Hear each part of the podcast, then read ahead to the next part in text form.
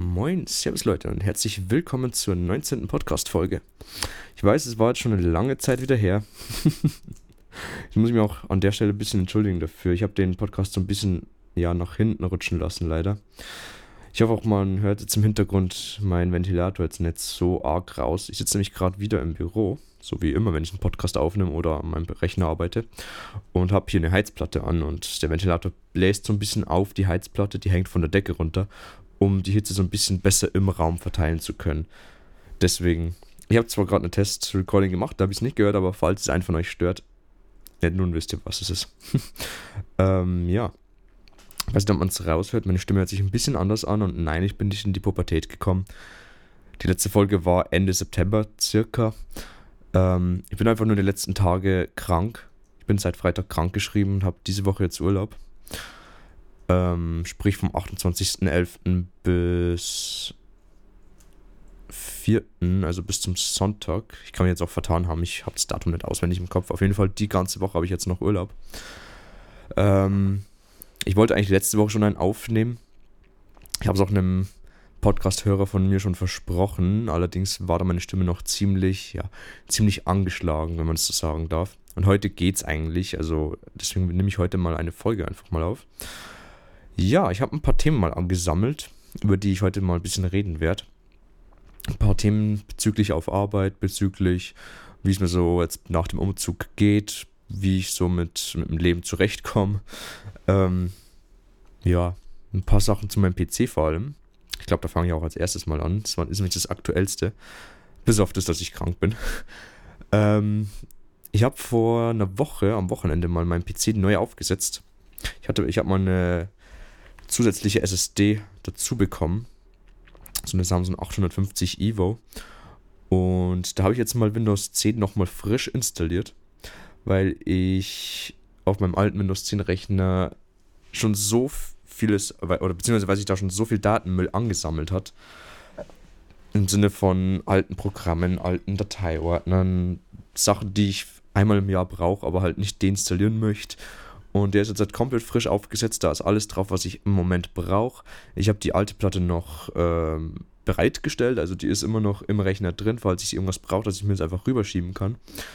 Ähm, ja, es hat zwar ewig gedauert zum, zum Upgraden, weil ich meine Windows USB-Sticks leider in der Arbeit liegen lassen habe. Nie brauchte ich die und dann lasse ich sie einmal in der Arbeit liegen und dann hätte ich sie gebraucht. Und ich hatte halt, ich hatte halt keinen anderen USB-Sticks. Nur eine Micro-SD-Karte, die in einem USB-Stick als USB-Stick fungieren kann. Also die ist in so einem USB-Stick, wo du hinten so eine Karte reinschieben kannst. Schon uralt. Da sind, da sind eigentlich auch Sample Packs drauf, wenn ich, für wenn ich Musik mache, dass ich da ein Backup habe oder dass ich unterwegs äh, meine Sample Packs immer bereit habe. Und nicht auf meiner HDD-Platte, die ist nämlich nur für daheim gedacht. Ähm, ja, da habe ich dann letztendlich die Sachen runter äh, verschoben und den USB-Stick mit einem Windows-Image versehen, weil ich wollte auch keine Partition erstellen, um das dann auf der Festplatte zu installieren. Das war mir dann ein bisschen zu blöd. Ja, es geht. Ich habe es bei Windows 7 damals auch gemacht. Ich hatte noch eine Windows 7-Partition, die ich irgendwie nie löschen konnte oder nie löschen wollte. Ich konnte sie am Wochenende löschen und jetzt ist das, jetzt sind die 36 GB wieder frei sozusagen, um dort andere Sachen zu speichern. Ähm, ja, es hat dann funktioniert, es hat zwar länger gedauert, weil der USB-Stick nur 10 MB pro Sekunde lesen kann oder schreiben und lesen kann. Das ist halt eine Micro-SD-Karte, was willst du machen? Aber letztendlich, ich konnte es frisch installieren, ich konnte mir alles installieren, was ich brauche. Ich konnte davon, ich konnte booten davon, um die leere SSD frisch zu formatieren, frisch vorzubereiten. Ähm, genau. Es hat dann alles funktioniert. Es ist alles wieder drauf. Mein FL Studio, wie man ja hier hört. Alle meine Plugins, die ich auch wirklich brauche, sind drauf.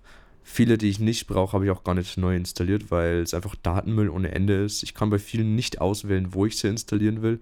Ich will eigentlich alle meine Plugins auf der HDD installieren. Ähm, zumindest die DLL-Dateien, dass dann nichts mein internes System vollballert, weil ich habe halt nur 500 GB intern.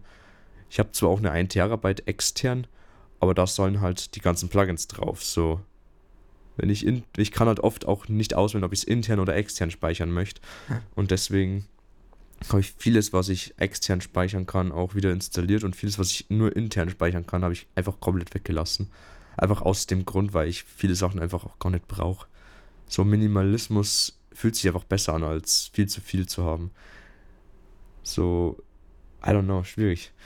Auf jeden Fall, jetzt läuft mein PC wieder. Ich hatte auch, ich wollte es auch deswegen neu installieren, weil ich in Warzone 2.0, das kam letzte Woche Montag raus, also der Preload dazu kam am Montag raus und ab Mittwoch konnte man es dann spielen. Und ich hatte da, ich hatte in der Modern Warfare 2 Beta schon extreme Lags. Also es lag nicht an den Grafikeinstellungen. Ich habe das bis zu 600 mal 800 runtergedreht und es waren dieselben Lags. Also es war irgendwas in meinem System. Ähm, und ich habe dann, ich habe dann Windows installiert, neu installiert, habe es dann auch gleich getestet. Ich habe hier einen Gigabit, also es war jetzt hier nicht schwierig, wenn ich die Spiele nicht gescheit verschieben konnte, dass ich die einfach nochmal neu runterlade. Also Warzone 2.0 war, wenn der Server stabil lief, in 20, 30 Minuten war der wieder da mit einem Gigabit. Also das sind, waren ja, glaube ich, nur 25 Gigabyte das Game, wenn man es runterlädt, ohne den Base Game. Also das mit Base Game wären es, glaube ich, knapp 100 Gigabyte. Ähm, das habe ich dann noch gemacht, habe alles probiert funktioniert einwandfrei. Sachen wie Battlefield liefen auch vorher ohne Probleme, was mich wundert. Also irgendwas, was Warzone im System verwendet, vielleicht irgendwas von Anti-Cheat oder so, keine Ahnung, lief da nicht so richtig. Jetzt läuft es auf jeden Fall wieder und ich bin einfach happy. Ein sauberes, cleanes System zu haben, mein PC nicht ständig in Ruhezustand packen zu müssen, weil ich Sachen brauche, die offen sind. Ich kann einfach alles schließen, so, es ist, es macht das Leben viel leichter. Ähm, ja. Und das zur ersten Geschichte. Ähm, ich hoffe, meine Stimme ist einigermaßen ertragbar oder erträglich. Ertragbar, mein Gott. genau. Dann zur nächsten Geschichte. Ähm, bisschen was von der Arbeit. Ähm, ich habe die letzten Tage, weshalb ich auch den Urlaub benötigt habe. Also, ich habe die letzten Tage bei einem, bei einem Kunden, ich darf natürlich jetzt nicht sagen, bei welchem Kunden und warum genau, aber die haben ein neues, neues Software-Upgrade bekommen. Was heißt ein neues Software-Upgrade? Microsoft hat die alte Standard-Authentifizierung abgeschaltet, mit der man sich, mit der man ganz einfach Drucker, irgendwelche Smartboards und so authentifizieren konnte, damit die das, was man, was man zum Beispiel jetzt gerade schreibt, per PDF an eine Info-Ad oder an eine No-Reply-Ad irgendwas schicken kann. Die Authentifizierung haben sie zum Großteil abgeschaltet. Sprich, das Programm, was der Kunde verwendet hat, in dem Fall die Edition von 2020, funktionierte dann nicht mehr. Also die konnten keine Mails mehr abrufen, gar nichts mehr. Sprich, die haben dann die neueste Version kaufen müssen, die nicht gerade billig war. Ähm, und vom Softwarehersteller aus gab es, es gab zwar, ich habe es dann im Nachhinein gesehen, eine kleine Doku, wie man die neue Authentifizierung einrichtet, aber es hat halt nicht funktioniert. Ich habe zwar mittlerweile den Fehler gefunden und ich bin mir auch ziemlich sicher, dass es einfach nur ein Variablenfehler war. Ähm, die konnten quasi trotz dieser neuen Authentifizierung und trotz, dass es richtig eingestellt ist, konnten die keine Mails abrufen. Das ist in dem Programm nämlich sehr wichtig, da es in dem Programm verschiedene Module gibt. Du kannst die Module quasi kaufen und dann mit den Modulen Mails empfangen, äh, mit dem Modul zum Beispiel Mails empfangen, Mails verschicken und so weiter. Das war an sich ziemlich, oder ist an sich ziemlich praktisch, nur es hat halt nicht mehr funktioniert. Die konnten quasi nicht mehr wirklich arbeiten. Klar, es gibt noch Outlook, ja, aber für was das Modul kaufen, wenn man, wenn man Outlook verwenden kann? Und die wollen halt Outlook nicht so verwenden, wie man Outlook eigentlich verwendet. Die müssen, die wollen es ja mit dem Modul integrieren, Aufgaben verteilen und so weiter. Naja, auf jeden Fall sitze ich da schon seit drei oder vier Wochen gefühlt dran. Ich habe erst das Upgrade ausgeführt, dann habe ich gesehen, es ging nicht. Dann habe ich mit einem Softwarehersteller hin und her geschrieben, telefoniert, Fernwartungen gemacht, denen die Fehler gezeigt. Die haben dann Sachen getestet. Das hat dann auch irgendwann funktioniert mit einer, mit einer nicht produktiv Exe-Datei. Ähm, also die haben letzte Woche ein Update dafür rausgebracht. Jetzt ist es eine produktiv Exe-Datei. Aber ich denke mal, dass die hier einfach in einem bestimmten Feld vergessen haben, die Variable der E-Mail-Adresse mit reinzuschreiben. Was ich damit meine, die haben, wenn man die neue Authentifizierung ausgewählt hat, in das Benutzernamefeld nicht die E-Mail-Adresse reingeschrieben, die da die verwendet werden soll, sondern einfach den Namen der Authentifizierung, in dem Fall OAuth 2.0. Und ich glaube, dass das der Fehler war. Weil mit dem Namen gibt es kein Postfach. Es gibt dort keine E-Mail-Adresse mit dem Namen. Und ich glaube, dass es einfach nur ein, ein simpler Variablen-Zuweisungsfehler war. Denn bei der ersten Exe-Datei, also die, die nicht produktiv Exe-Datei, ist es mir aufgefallen, dass dort ihre E-Mail-Adresse dann eingefügt wurde. Eventuell wurde auch beim, bei, beim Passwort nicht der Token, der für die Authentifizierung notwendig ist, eingefügt, sondern auch irgendwas anderes wie, was weiß ich, pa äh, hier Passwort einfügen, nur halt in Sternchen. Da konnte ich halt nicht sehen, was da eingegeben wurde. Vielleicht war es auch richtig, who knows. Ähm, auf jeden Fall. Das ging dann. Der Mailversand hat dann wieder funktioniert. Mailabholung hat funktioniert, alles super. Mal ignorieren, dass für jeden Benutzer auf dem Server ein Postfach angelegt wird, also ein Ordner mit den ganzen Mails aus dem Postfach, sprich pro Benutzer knapp 50 GB an E-Mails runtergeladen werden, auf einen Server, der noch ungefähr 700 GB Platz hat. Bei 8 Benutzern macht das Ganze 400 GB. Also es ist schon ressourcenverschwenderisch, ja. Da bin ich aktuell mit einem unserer Auszubildenden dran. Also die Aufgabe hat jetzt er diese Woche. Ich habe ihm vorher gerade noch eine kleine Einleitung gegeben, dass er, wenn er Hilfe braucht, mich, äh, mich anrufen, schreiben, whatever dass er mich da fragen kann, was er jetzt genau machen soll oder wenn er nicht weiterkommt. Auf jeden Fall geht es gerade darum zu testen, gut, eventuell könnte man das auf einen Ordner beschränken, wenn man für jeden Benutzer eine Ordnerverknüpfung anlegt. Das ist zum Beispiel bei dem Camel Crusher Plugin, falls das jemand von euch kennt. Das ist quasi so ein, ähm, wie nennt man es auf Deutsch? Auf Englisch heißt es ein Distortion Plugin. Sowas wie, sowas wie ein, wie ein Amplifier für eine E-Gitarre. Nur, dass dieses Programm, wenn, wenn du auswählst, du willst es, sagen wir mal, auf der externen HDD installieren, dann legt er dir auf der externen HDD einen Datenordner an, der auf die interne SSD verweist. Also der legt dann nur die Verknüpfung an und schmeißt trotzdem den Datenordner in die interne Platte. Warum auch immer, I don't know. Ähm, und eventuell funktioniert es bei dem Programm genauso, wenn er nur den Ordner Namen sieht und dort dann reinschaut und die Verlinkung auf einen zentralen Ordner sieht. Vielleicht funktioniert das Ganze. Und das habe ich ihm jetzt mal aufgegeben, dass er das mal testen soll. Da bin ich mal gespannt, ob das Ganze funktioniert. Dabei dann könnten wir uns 350 Gigabyte sparen. Ähm, zwar gibt es dann noch ein, das nächste Problem, da die Mitarbeiter des Unternehmens vorher die Mails in Ordner verschoben haben. Also die haben in diesem Modul von diesem Programm, dieses kostenpflichtige Modul, dort haben die die Mails in Ordner verschoben, die sich aus dem Postfach von den Microsoft Exchange Servern synchronisiert haben, äh, synchronisiert, also äh, heruntergeladen haben. Ich weiß nicht, ob es hier auch länger dauert, aber sobald ich einen Ordner neu anlege, im, in, also im Postfach selber, wird er nicht synchronisiert. Er zeigt mir zwar im Programm als abonniert an, entweder dauert es einfach ein paar Stunden, vielleicht das Programm ein paar Mal neu starten, who the fuck knows.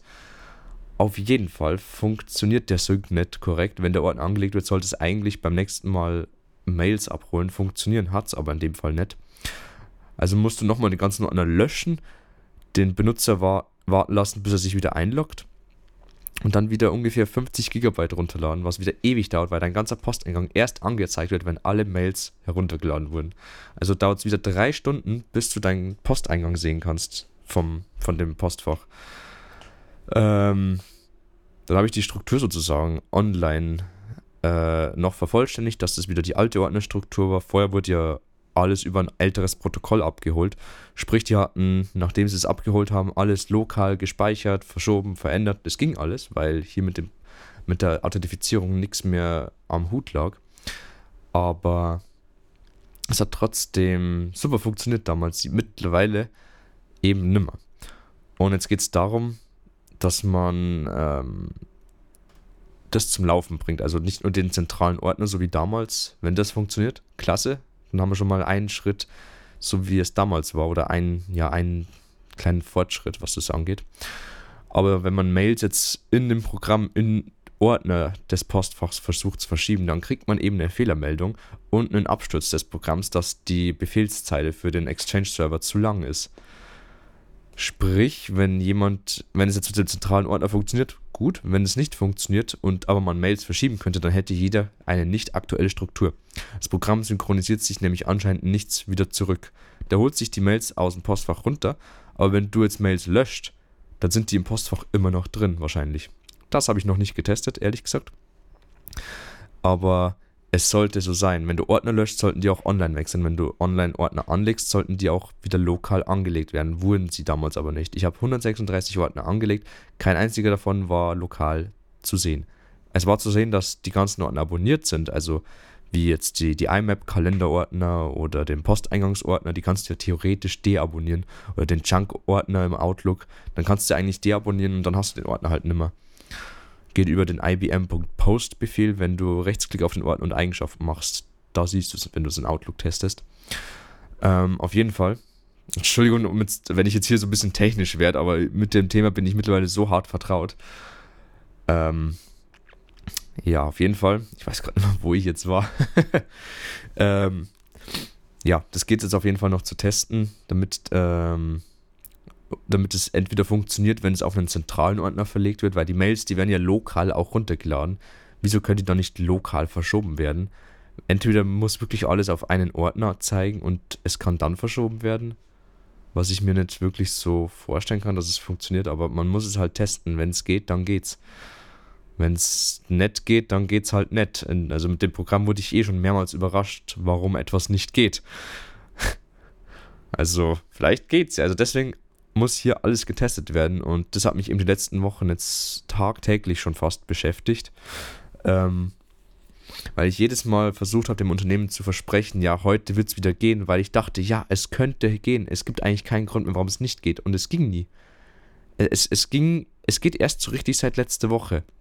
Aber sie können trotzdem keine Mails verschieben. Sie sehen die Mails, können halt die Mails aber nicht in die Ordner verschieben. Zum Beispiel, wenn jetzt eine Aufgabe für den und den Mitarbeiter reinkommt und ein anderer sieht es, dann verschiebt der Mitarbeiter diese Mail in, die, in den Ordner des anderen Mitarbeiters, der die Aufgabe erledigen muss.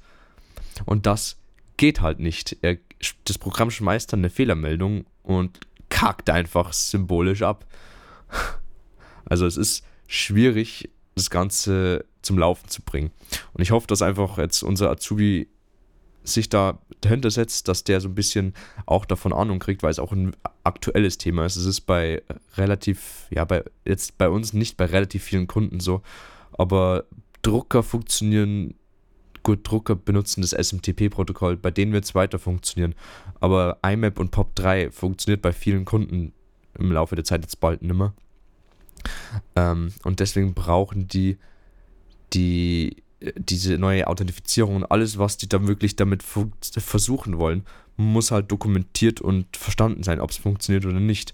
Und selbst die Anleitungen von Microsoft sind so schwammig geschrieben, dass man dann nicht wirklich schlauer wird, ehrlich gesagt. Also von Schreibfehlern bis hin zu Formatierungsfehlern, whatever. Es ist hier alles drin, was eigentlich nicht in der Doku rein soll. Ob es schon gefixt ist, keine Ahnung, möglich. Auf jeden Fall, wie ich vor vier Wochen oder drei Wochen reingeschaut habe, war noch einiges nicht wirklich verständlich. Nur, dass der SMTP für Drucker nicht abgeschaltet wird, weil viele Drucker können kein OAuth 2.0, viele Drucker kriegen keine Firmware mehr und viele Unternehmen kaufen sich nicht einen neuen Drucker nur, damit der die neue Authentifizierung kann. Ne, wenn, wenn du was einscannst und das per Mail schickst, dass du das quasi gleich auf deinem PC hast. Die, Funktion ist damit gedacht. Ähm, ja. Auf jeden Fall. Das ist mal so, so eine Sache. Die andere Sache, die betrifft so ein bisschen jetzt die Tastaturszene. Mich hat, ich weiß nicht, wie ich auf, die, auf, den, auf den Zug aufgesprungen bin. Ich habe auf YouTube immer wieder mal Videos gesehen über so Thocky-Tastaturen. Also Tastaturen, die sich halt richtig satisfying anhören. Ich glaube, ich, ich mache es mal kurz bei meiner. Ich stecke die mal schnell aus. Ich hoffe, dass die Aufnahme stützt dadurch nicht ab. Und ich weiß nicht, ob man es jetzt hören kann.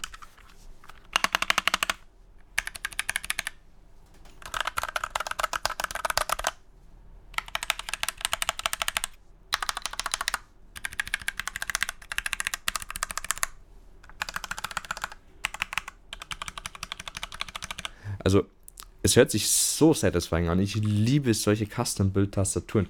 Die hier ist jetzt nicht Custom-Build. Die, kurze Einleitung, es gibt bei Tastaturen Keycaps. Das sind die Tasten, wo die Buchstaben draufstehen. Das, was drunter liegt, sind die Switche. Das sind die Sachen, die für den Klick, für dieses Tippgefühl halt verantwortlich sind. In dem Fall sind es lineare Switche, also man hört kein, man drückt es und dann gibt es einen Widerstand und dann klickt man erst. Das gibt es nicht. Es ist einfach linear. Es geht quasi einfach nur in einer Bewegung runter. Also es ist kein Widerstand so wirklich dazwischen. Ähm, dann, was da drunter liegt, ist das PCB, also die Platine, die für die Beleuchtung, für die Verkabelung, für die ganzen Sachen zuständig ist. Verkabelung nicht wirklich, außer da ist eine Batterie drin. Ähm,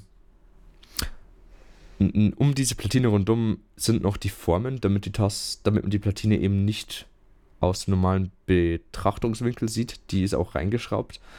Unter der Platine ist meistens noch entweder ein Akku, ein Schalter zum Ein-Ausschalten, ein Bluetooth-Dongle, die Beine von der Tastatur oder halt das Case von der Tastatur. In meinem Fall ist unter der Platine, so wie ich es aus Reviews gelesen habe, eine, ein Akustik-Schaumstoff-Element, darunter der Akku mit einem Kabel, das zum, äh, zum USB-C-Anschluss geht und dem Ein-Ausschalter.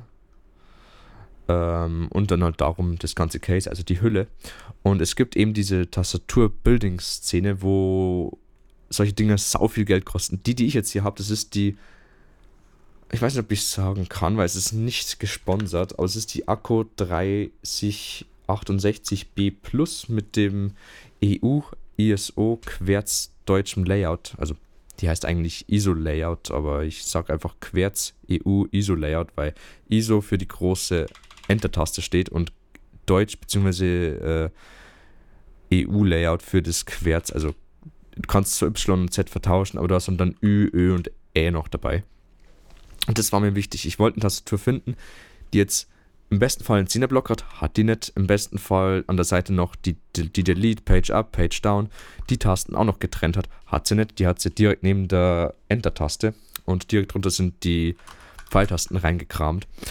Dann eine Tastatur, die die FN-Tasten hat, hat die auch nicht. Die hat die FN-Tasten auf den 1 bis 0 und scharfen S-Block. Wenn du FN drückst, kannst du hier die äh, 10er-Tasten aktivieren. Also die F1 bis F12-Tasten. Nicht 10er-Tasten, what the fuck. Und ich habe mich dann eben äh, auf einen Kompromiss eingestellt, weil eben Black Friday war, habe ich, weil eben Black Friday war, habe ich mir halt die Tastatur gekauft. Die hätte anstatt 105 hat sie, hat sie 85 gekostet. Eine andere, die noch die F-Tasten gehabt hätte, von Ipo Maker, die hätte 105 gekostet. Die war halt nicht im Angebot die wollte ich nicht. Ich wollte eigentlich eine rohe Tastatur und mir Switches und Keycaps selber zusammenstellen, aber hier gab es fast keine einzige, die ein deutsches Layout hatte. Also mit der großen Enter-Taste. Ähm, und mit Ö, Ü und Ä. Ähm, ja. Und mir war es dann einfach ein bisschen zu blöd. Und dann habe ich halt irgendwann die hier gefunden. Und ich dachte mir, gut, die hat alles, was ich brauche. Die hat doppelte Tastaturstände, die hat RGB-Beleuchtung, die hat lineare Switche, damit sich das ein bisschen dumpfer anhört. Ich werde die auch noch modden, um das noch dumpfer machen zu können. Die hat ähm, austauschbare Keycaps, austauschbare Switche, also Hot Plug oder Hot Swappable. Entschuldigung. Hot Swappable bedeutet, die meisten Switche bei so Pre-Build-Tastaturen sind eigentlich festgelötet. Die kann man entlöten, ja, ist halt eine Menge Arbeit und ich habe kein Lötgerät. Und die kannst du einfach rausziehen mit so einem speziellen Tool. Das ist hier auch dabei.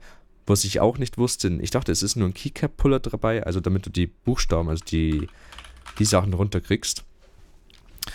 Ähm, aber es ist auch ein Switch-Puller dabei, es sind auch noch Ersatztasten gewesen. Die Spacebar zum Beispiel in meinem Fall ist jetzt gelb, die Escape-Taste ist gelb, die Pfeiltasten sind gelb und die Backspace-Taste in meinem Fall ist gelb.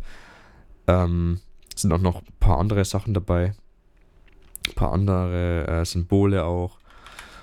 Muss halt von der Form her passen. Ich hätte auch die FN-Taste noch gelb gemacht, aber die Taste war dann einfach zu groß. Das hat dann einfach ein bisschen ulkig ausgesehen. Ähm, genau. Und was war noch dabei? USB-C-Kabel. Die hatte, die hat einen Akku, die hat einen Bluetooth-Dongle, die hat äh, RGB, verschiedene RGB-Modis, die hat Makroeinstellungen, die hat eine ordentliche Software-Anbindung oder Softwareunterstützung. Du kannst die Firmware hier updaten. Du hast hier kleine Status-LEDs, ob jetzt dein Caps Lock oder andere Sachen an sind. Ähm, plus du kannst die Tasten frei belegen, wie du sie möchtest. Also ziemlich praktisch. Genau alle Sachen, die ich brauche. Gut, minus die F-Tasten oder den 10er-Block, weil mit denen arbeite ich eigentlich wirklich gerne. Aber mein Gott, irgendwo muss man ja Kompromiss machen. Plus, die hat schon gute vorinstallierte Switches, gute, also das sind hier die Celly, äh, die Akku Celly CS Pink, glaube ich, oder Akku CS Celly Pink. I don't know, in, in irgendeiner Reihenfolge. Ich, ich glaube, es müsste hier noch auf der Verpackung stehen. Ich habe die nämlich hier am Fenster stehen. Die hat hier die. Ah, hier steht's. Die Jelly Pink CS Switche. Das sind lineare Switche. Also keine taktilen. Die taktilen sind die, die so, ja, die dann halt so klicken. Ich habe jetzt hier noch meine andere, meine alte Tastatur. Die klickt eher nicht so, die hört sich eher so an.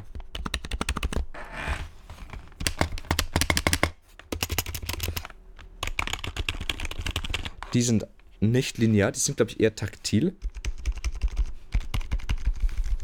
Aber sie sind auf jeden Fall auch nicht clicky und auch nicht linear. Man spürt hier schon noch, wenn man draufklickt oder drauf drückt, so einen Widerstand. Und erst nach ein paar Gramm eine, mal nach ein paar Gramm draufdrücken. Also du musst wirklich ein bisschen Gewicht drauflegen und dann gehen die erst rein. Und es ist bei der Akku-Tastatur, die ich jetzt habe, also die Marke heißt Akku, nicht Akku. Also A-K-K-O sozusagen. Und die, die haben eben lineare Switches. Die kann man austauschen. Was ich auch geil finde. Also wenn ich mal eine Clicky-Tastatur haben will, kann ich die austauschen. Man muss halt jeden Switch dann ausbauen. Ähm, aber ich fand lineare Switche einfach vom Gefühl her oh, so angenehm. Es, man verschreibt sich zwar ziemlich oft, wenn ich jetzt halt Sachen schreibe. Dann verschreibe ich mich noch relativ oft. Ich muss mich halt eben noch an die Tastatur auch gewöhnen. Das ist der Nachteil. Ähm, aber für das, für das Geld kriegt man hier ein schönes Kompaktpaket, gute Switche, gute vorgeschmierte Tasten oder Switches besser gesagt, die Stabilizers so heißen, die Dinger bei den großen Tasten, die sorgen dafür, dass sie nicht rumwackeln. Die sind auch ziemlich gut, also die Tasten wackeln maximal einen Millimeter, wenn überhaupt. Ähm, also man hört, auch, man hört die auch nicht rattern, wenn ich da drauf drücke. Nur minimal. Also eigentlich so gut wie gar nicht. Bei meiner alten Tastatur, wenn ich dann nochmal dagegen tue. Ja, die Leertaste hört sich halt ziemlich locker an, was das angeht. Und ich habe noch vor, die Tastatur zu modden. Sprich, unter anderem unter der Platine noch ähm, Kreppband reinzumachen. Also dieses Band, was man zum Abdecken bei Renovierarbeiten verwendet.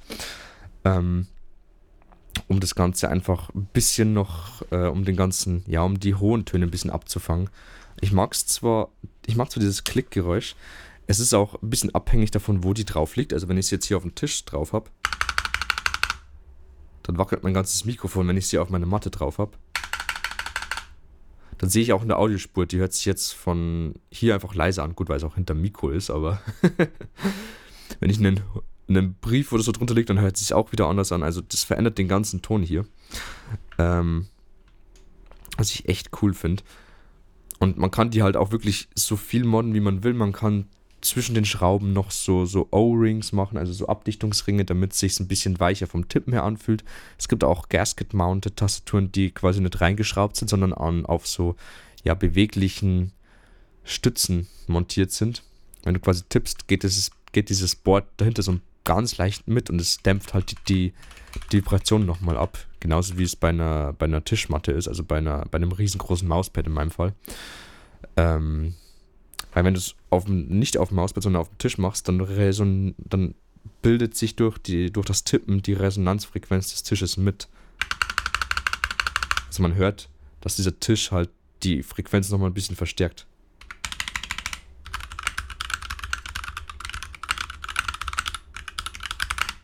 Und auf, auf der Matte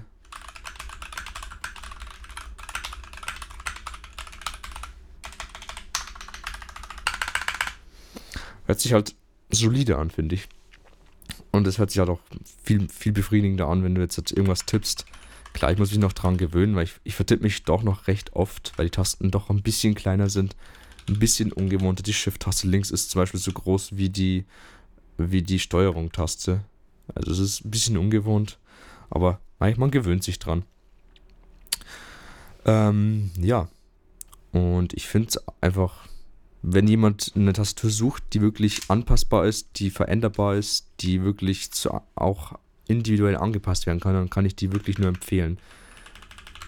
Also ich kann auch die EPUMaker TH, ich glaube 80 hieß die für 105 Euro, die, die kann ich auch empfehlen, die ist auch super.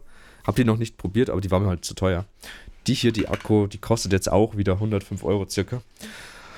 Aber wenn die wieder im Angebot ist, dann würd, kann ich die wirklich empfehlen. Also Es gibt auch günstigere, ja, die haben halt dann dieses US-Layout. Also wer ohne Ö, Ü und Ä auskommt oder die Sachen manuell umstellen möchte und sich Keycaps dafür kaufen möchte, ein komplettes Set am besten, um die deutschen Sachen alle da zu haben, muss halt dann ein bisschen noch in die Tasche greifen. Also du kriegst schon solche US-Layouts oder ANSI-Layouts, besser gesagt, wie es international heißt.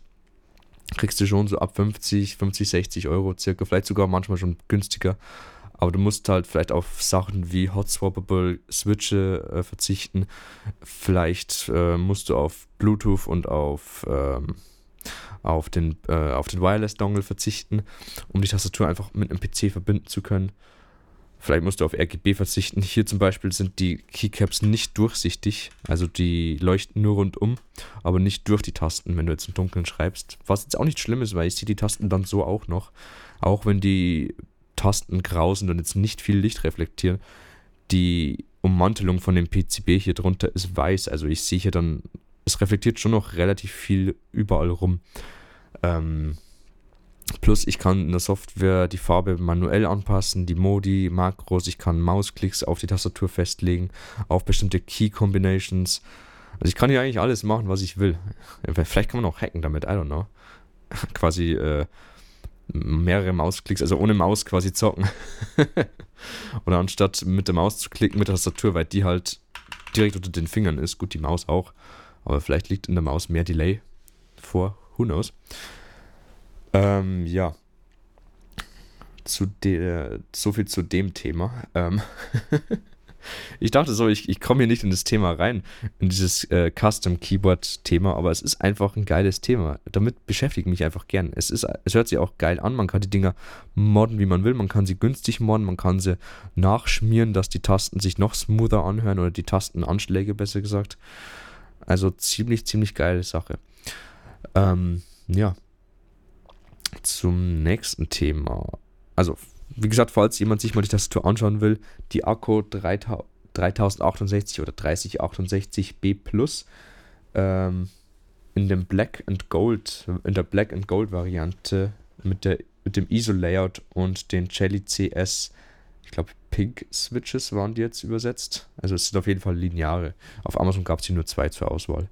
Lineare und taktile, also pink oder lila, glaube ich in dem Fall. Ähm, genau. Dann zum nächsten Thema. Ich habe hier einen zum Geburtstag. Ich hatte ja Ende Oktober Geburtstag und da habe ich jetzt einen, sag schon, einen Baseline-Synthesizer, einen analogen Synthi bekommen, den ich mir die ganze Zeit schon gewünscht habe. Ziemlich geiles Ding. Ich weiß nicht, ob es euch was sagt. Ein Behringer TD3. Könnt ihr mal googeln, wie das aussieht. Echt geil. Damit kann man diese Acid Bass Synths ziemlich gut nachmachen. Ich weiß nicht, ob man es kennt von so, von so Rave-Veranstaltungen, äh, von so Psytrance-Sachen, von Techno-Sachen. Da kommt dieses, äh, solche Sachen relativ oft vor. Es ist so eine Emulation von einem alten Behringer Synthi, also von dem Behringer 303. Ich weiß den ganz genauen Namen nicht, aber so hieß der damals, so gegen 1990 oder, oder 2000. Scheiße teuer, solche Sachen. Der hier mit der gelben Variante, also der Smiley-Variante, kostet so um die 120 Euro. Also schon ordentlich teures Ding. Gibt es in anderen Farben weitaus günstiger. Also für so, wenn du es gebraucht, für, kriegst du es für 80 Euro auf Ebay, neu für 100, zwischen 100, zwischen 95, 100, 110 so circa. Ähm, und ich arbeite auch gerade an ein paar Songs, wo ich den versuche noch mit in, zu integrieren. Es ist aktuell eher so, so ein Gerät, mit dem man gern mal spielt, mit dem man Sachen mal aufnimmt, Sachen dann äh, ja, verändert in seiner Musiksoftware. Da bin ich aktuell so dabei, dass ich die Woche mich so ein bisschen kreativ damit ausreize. Genauso wie mit einer App, die ich mir gekauft habe, die fünf Tage später circa 4 Euro billiger im Angebot war. Das ist die Flip Sampler App für iOS.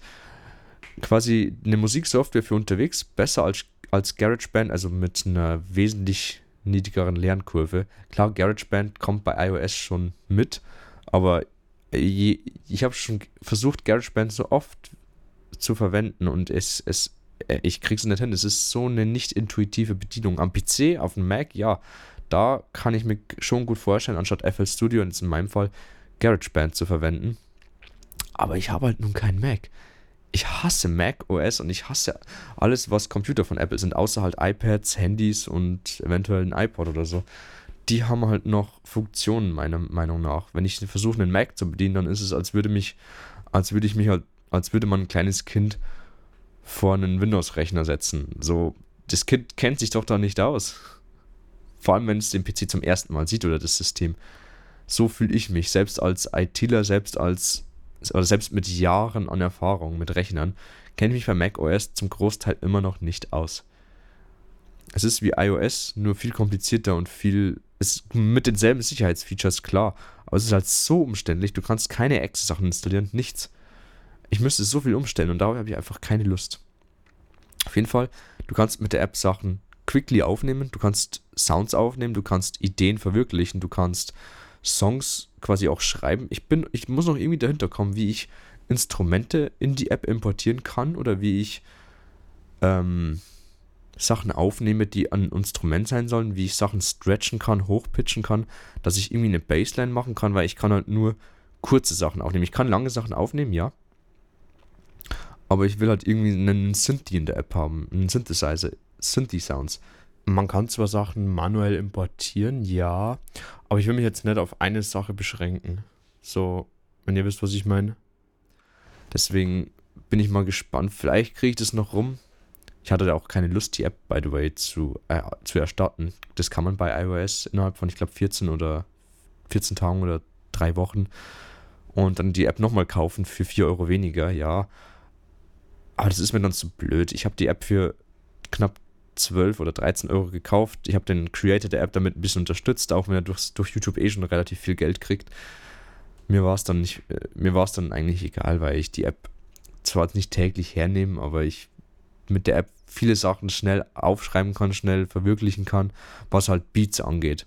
Melodien, da muss ich noch auf die manuelle Audioaufnahme zurückgreifen in, äh, in iOS. Ich nehme dann immer die Melodie über meine Stimme auf, wie jetzt.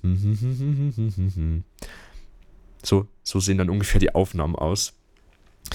Ähm, ich habe mit den Aufnahmen noch nie was gemacht, aber falls ich mal eine Idee brauche, kann ich da mehrere zehn oder mehrere hundert jetzt nicht, aber schon so mindestens 30, 40 Sachen durchgehen und so bei jeder dritten Aufnahme hoffen, dass es eine Melodie ist und kein Beat. Mache ich eigentlich echt oft, also so kriege ich Ideen wirklich schnell abgespeichert, dass ich sie nicht verliere.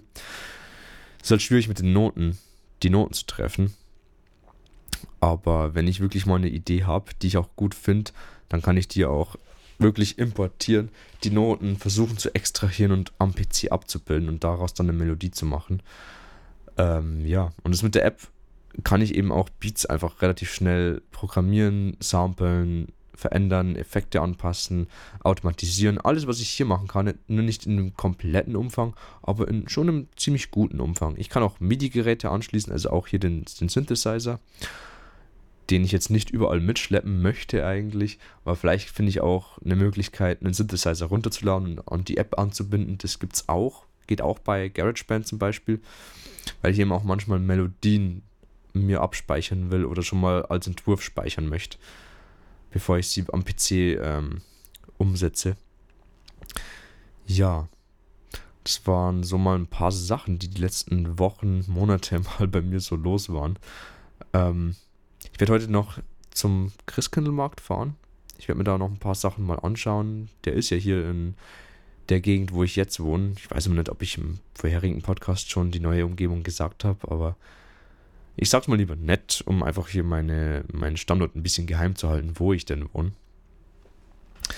Ähm, auf jeden Fall fahre ich dann nochmal mit meiner Freundin hin, gucke mir den so ein bisschen an, wie, wie er so ist hier. Äh, werde vielleicht auch ein bisschen shoppen gehen, ein bisschen schauen, was es noch so mit angeboten gibt, was ich vielleicht noch bräuchte. Ähm, vielleicht spiele ich auch dann auch noch ein bisschen mit meinem Synthi. Also mit meinem Synthesizer, dem Behringer TD3. Echt geiles Teil, kann ich nur empfehlen. Ähm, ja. Genau, dann habe ich hier noch ein kleineres Thema. Ich habe mir nämlich jetzt endlich auch einen Stuhl gegönnt, einen richtigen Gaming-Stuhl. Der war mal ein Zehner billiger im Angebot. Ich wollte warten, weil ich das Geld zu dem Zeitpunkt zwar hatte, aber ich wollte ihn halt noch nicht kaufen. Und ein paar Tage später war er dann wieder nicht mehr im Angebot. Ich habe mir den von Downix oder Dowings, und ich glaube, hier müsste es eh stehen.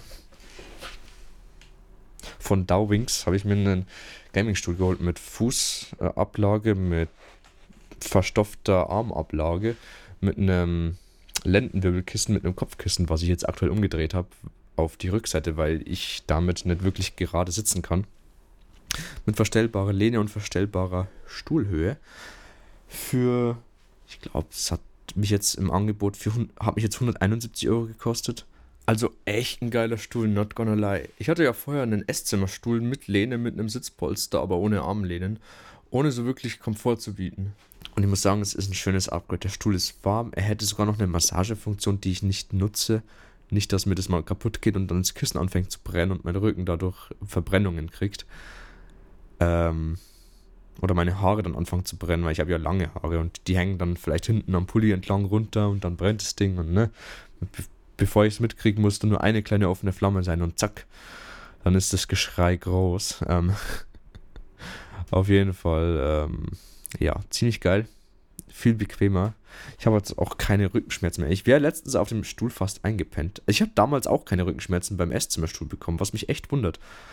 Aber er ist sau bequem. Also man kann hier wirklich auch drin liegen schon fast mit der Fußlehne, die man auch einklappen und einfahren kann. Ich sitze meistens eher so im Schneidersitz drauf, weil es einfach wärmer und kuscheliger ist und man hier auch dann so eine Decke drüber legen kann und dann so am PC sitzen kann. Vielleicht mache ich mir auch noch so eine halbe Decke hinter, meiner, hinter meinem Mauspad hin, dass meine Arme, wenn ich ein T-Shirt oder was anderes anhabe, dass ich dann hier nicht mit meinen nackten Armen sitzen muss. Ich habe zwar jetzt einen Pulli an, also geht's quasi noch, aber um nur um das Ganze mal ein bisschen kuscheliger zu machen. Ja, also wenn jemand nach einem Gamingstuhl sucht, kann ich den wirklich empfehlen. Ich würde immer einen Stoffstuhl nehmen, weil Kunstleder einfach aus Prinzip irgendwann abflattert, also abflaked, also ab, wie sagt man da, sich abnutzt, runtergeht, überall am Boden Sachen dann von dem Kunstleder liegen. Zumindest ist es so bei meinem alten Chefsessel, der noch äh, zu Hause steht, bevor ich ausgezogen bin. Ähm, ja, war an sich auch ein bequemer Stuhl, aber er, er hat jetzt nicht die ganzen Features. Er hat jetzt zum Beispiel keine Kippfunktion in der Hinsicht. Und das ist mir hier halt schon wichtig, wenn ich jetzt mal entspannen will, wenn ich mal mich hinlegen will, irgendwann irgendein Video schauen will, dann ist es halt ziemlich praktisch. Ja, also echt, echt gut, echt meiner Meinung nach ein bisschen gesünder für den Rücken auch. Und wem es die Investition wert ist, kann ich sowas wirklich empfehlen. Genauso wie gute Lautsprecher. Ich weiß nicht, ob ich es im letzten Podcast erwähnt habe. Ich habe mir neue Lautsprecher geholt. Äh, von KRK, die Rocket 5 Generation 4. Ich wollte mir eigentlich die Rocket 7 Generation 4 holen. Pro Lautsprecher, ich glaube, für 25 Euro mehr. Hätten, wären auch größer, hätten auch mehr Watt gehabt. Nur ich hätte ein bisschen Angst gehabt, dass die auf meine Halterungen, die ich jetzt hier, auf denen, die ich, auf, auf denen, die hier stehen, die ich selber gemacht habe, also die Halterungen, die habe ich selber zusammengeschraubt, da fehlt halt noch ein Winkel und zwei Schrauben, weil ich die restlichen Winkel, die ich für ein Regal mal gekauft habe, verwendet habe hierfür. Und unten, wo das Holz äh, verbunden ist, habe ich jeweils zwei Winkel verwendet. Also für ein Holzstück zwei Winkel und für das andere Holzstück zwei Winkel. Also für die andere Halterung. Und oben hatte ich dann jeweils nur noch einen Winkel verfügbar. Und sonst könnte ich sagen, gut, ich mache oben das Ganze im 45 Grad Winkel fest und dann wäre es auch wieder stabil gewesen einigermaßen. Und so kann ich es halt immer noch anpassen von der Richtung, wie sie gerade stehen. Und die G7, äh, die, ja doch, die Rocket 7, die wären halt ein bisschen zu groß gewesen. Also die wären halt ordentlich größer wie die jetzt, also wie die äh, 5er gewesen. Und ich habe auch mich dann für die 5er entschieden, klar. Die Watt bei den 7 wären, oder die, die Euro pro Watt wäre bei den 7er besser gewesen. Also ich hätte da mehr für mein Geld bekommen. Aber für so einen kleinen Raum, da brauchst du nicht insgesamt 200 Watt Lautsprecher. Mir genügen die, die KLK 5er auch. Also die haben genug Bass, die sind relativ flach, die bilden alles, was du machst, ziemlich neutral ab. Und vor allem, der Raum ist zwar hier auch akustisch äh, behandelt, jetzt nicht so brutal, weil hier der Eingang eine, eine Holzwand ist und alles, was ich hier mache, auch in den ewig langen Wintergarten hinter der Holzwand reinhalt. Aber man hört zumindest hier jetzt nicht so viel Hall nach was ich ziemlich praktisch finde. Ähm, ja. Aber kann ich auch nur empfehlen. Kostet zwar leider einer, wenn ihr den weiß wollt, ein Fünfer mehr pro Stück, also 150 Euro pro Stück. Plus ihr braucht ein Interface, wo ihr die anschließt. Plus ihr braucht die Klinkenkabel, die noch dran kommen. Also pro Kabel nochmal 2-3 Euro. plus ein Interface, in meinem Fall das, UM, das Euphoria UMC 202 HD mit zwei Anschlüssen, ähm, also zwei XLR-Anschlüssen oder XLR-Kombi-Buchsen. Da kannst du auch äh, 6,3 mm Kabel reinstecken. In dem Fall hängt im zweiten Anschluss mein Synthi drin. Der kriegt quasi über den Mikrofonanschluss, äh, der überträgt quasi über den Mikrofonanschluss das Signal an meinen PC. Also ich kann dann quasi, was ich hier mache, aufnehmen am PC. Ich kann auch das Ganze über USB anschließen und dann vom PC aus den Synthi ansteuern. Also es ist echt praktisch, dass ich hier kein MIDI-Kabel brauche. Weil ich habe keinen MIDI-Anschluss. Ich habe weder ein Interface mit einem MIDI-Anschluss, noch habe ich irgendein anderes Gerät, wo ich MIDI-Signale verarbeiten kann. Und so kann ich das Ganze halt über USB machen und über ein Audiokabel. Über das Interface ist auch mein Mikrofon angeschlossen, by the way, also echt praktisch. Ja, so viel zu den Themen hier. Ich werde versuchen, alle zwei Wochen jetzt ein kleines Update zu geben. Die Folgen werden vielleicht jetzt nicht so lang. Ich schaue, dass ich es ja vielleicht auf 25, 20, vielleicht 30 Minuten pro Folge beschränke. Deswegen habe ich jetzt die hier auch ein bisschen länger gemacht, weil ich eben jetzt auch ein bisschen drüber reden wollte. Ähm, über die letzten Sachen, die mir so spontan dazu noch einfallen, was es zwischen dem letzten Podcast und dem hier passiert ist. Deswegen, ja, bin ich mal gespannt, was nach meinem Urlaub so kommt, was auf mich zukommt, was ich noch so ein bisschen erzählen kann. Auf jeden Fall bis dahin wünsche ich euch schon mal eine angenehme Weihnachtszeit. Einen angenehmen Winter vor allem. Hoffentlich schneit es nicht zu stark bei euch oder hoffentlich schneit es überhaupt. Bei uns hat es schon geschneit. Relativ wenig, aber es liegt halt nichts da. Also es wird, geht jetzt schon so auf die 0 Grad hin. Es könnte die nächsten Tage jetzt wieder anfangen zu schneien. Auf jeden Fall wünsche ich euch eine angenehme und eine nice Winterzeit. Geht vielleicht ein bisschen auf den Christkindlmarkt, genießt das Wetter, zieht euch warm an, nicht, dass ihr dann so krank werdet wie ich und heizt euer Büro gefälligst. Ich habe jetzt hier 17 Grad mit der Heizplatte. Die ist auf 20 eingestellt. Also ich versuche ja auch Energie zu sparen, wo es nur geht. Ähm, ja. Genießt die Zeit. Sorry für die lange Pause. Jetzt habt ihr zumindest was Langes wieder gehört. Eine, eine schön lange Folge. Ja. Genau. Macht's gut und wir hören uns im nächsten Podcast. Haut rein, Leute.